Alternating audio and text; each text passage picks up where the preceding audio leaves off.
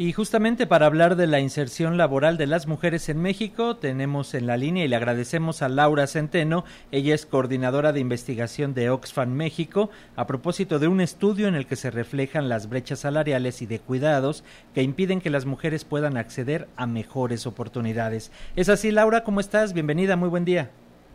Hola, ¿qué tal? Muy buenos días. Muchas gracias por la invitación. Gracias a ti, Laura. ¿Y qué te parece si eh, comenzamos hablando de un panorama, digamos, general? Si nos cuentas, eh, con base en la investigación que ustedes realizan en Oxfam, ¿en qué condiciones trabajan las mujeres en México, considerando también que pues muchas laboran desde lo informal o se avientan dobles jornadas, el trabajo fuera y el trabajo aparte en casa? ¿Pero qué nos dices? Claro que sí, creo que durante muchos estudios que hemos hecho nos hemos dado cuenta que las mujeres pues han tenido muchas cargas sistémicas y una mayor dificultad para acceder a los trabajos, pues tanto mejor remunerados y como bien mencionados, pues más formales, ¿no? Lo cual pone desde el inicio pues una desventaja frente a los hombres. Si hablamos un poquito más de la desigualdad eh, laboral, no solamente hablamos de la brecha salarial que existe entre hombres y mujeres, ¿no? Esa brecha es amplia y, y tenemos el promedio de la brecha es como de un 16%.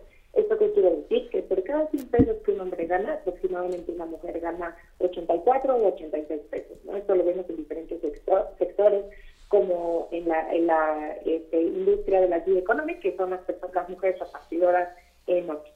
También nos damos cuenta que pues, a pesar de también que existe esta brecha, también las mujeres están expuestas a situaciones pues como acoso, hostigamiento, violencia laboral dentro de los entornos de trabajo, entre muchas otras más. ¿no? En México pues nos damos cuenta que es el segundo peor país dentro de la, Latinoamérica en cuanto a inserción laboral eh, de las mujeres.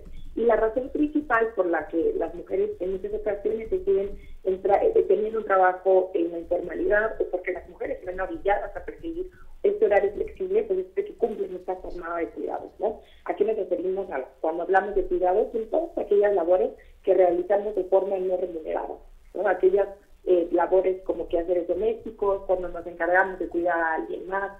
Y aquí nos damos cuenta que las mujeres dedican 2.5 más eh, tiempo que los hombres en hacer este tipo de labores.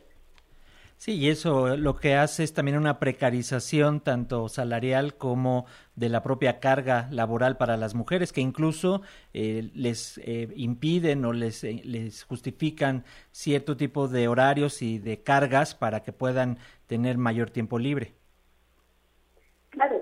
Que en un sector que fue muy característico esta diferencia fue en el sector eh, de los repartidores y las repartidoras. ¿no? Aquí una, una de las preguntas clave que hicimos en un reporte que se llama Este futuro no aplica y tuvimos una campaña que se llama Promesas de Ruedas, es que aquí jugaban este rol muy importante del horario, ¿no? de que yo entro a este tipo de trabajo por el horario en el caso de los hombres era porque tenían un trabajo adicional, porque tenían algunas otras labores que la mayoría eran remuneradas y en el caso de las mujeres era, pues, acepto este tipo de trabajos porque no tengo quien me cuide a mis hijos, ¿no? Porque es un trabajo en donde me pueden seguir acompañando eh, mis hijas, mis hijos, y pues eso no implica este, quizá algún otro tipo de discriminación, ¿no? Creo que otra cosa que nos hemos dado cuenta es que las mujeres sufren de mucha discriminación y, y en muchos casos esta discriminación viene, por ejemplo, de estar embarazadas, a tener hijos, en el momento que están en su periodo, entre algunas otras.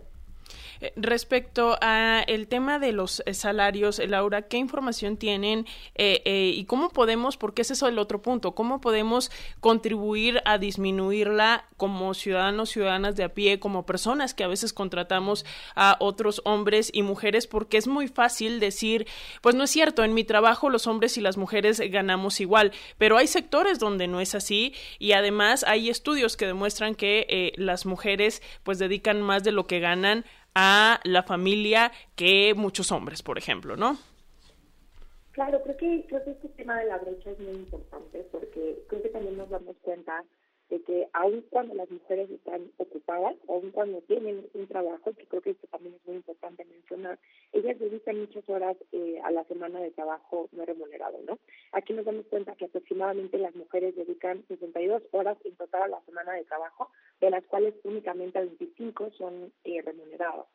Este, este porcentaje pues aumenta muchísimo a los hombres, este porcentaje aumenta hasta 74, o sea, el 74% de sus horas eh, son remuneradas. Esto pues, genera en muchas ocasiones otro tipo de violencia, ¿no? como una violencia en el hogar, y, que cuando hablamos eh, quizá de pobreza, no solamente hablamos de pobreza monetaria, sino esta pobreza de, tener mejores mejores oportunidades, ¿no? El tipo de oportunidades que tenemos.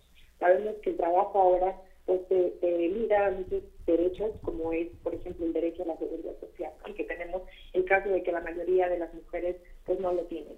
Eh, nos damos cuenta también que en, muchas, en muchos casos las mujeres nos, nos han comentado que ganan menos que haciendo el mismo trabajo que, que sus que, que, los, que sus compañeros hombres, ¿no? Además de que nos han, nos han eh, en diferentes encuestas en INEGI datos que nos que nos informan que se les ha negado incluso el uso de los sanitarios debido por el tipo de trabajo, el, tienen el, esta, parte del, del, acoso. Entonces creo que aquí el primer paso creo que nosotros consideramos que es visibilizar estos problemas y que creo que vamos avanzando un poco en que cada vez son más estos temas los que los que se, están escuchando, ya somos más personas las que estamos trabajando en estos temas y que estamos buscando eh, pues, visibilizarlos. ¿no? Creo que lo primero es, es intentando, algunas de nuestras recomendaciones para prevenir la violencia es pues estas relaciones de trabajo positivas, ¿no? Así como tener el respeto a la autonomía, a la dignidad y a los derechos humanos de todas las personas. Por otra parte, pues es importante que las mujeres se eh, involucren en la, en la parte pública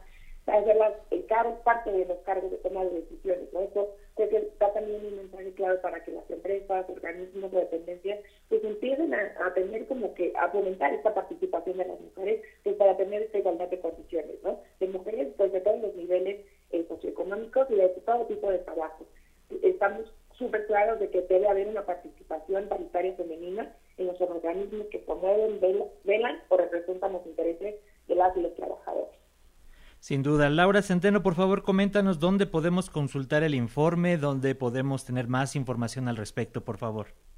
Claro que sí, los invitamos a que revisen nuestras redes. Tenemos eh, Twitter, Facebook, Instagram, todos estamos como Oxfam México. También tenemos nuestra página que es oxfamexico.org, donde pueden descargar todos nuestros informes. Pues ahí está. Muchísimas gracias, Laura Centeno, coordinadora de investigación de Oxfam México. Te enviamos un saludo y seguimos en comunicación. Muchas gracias.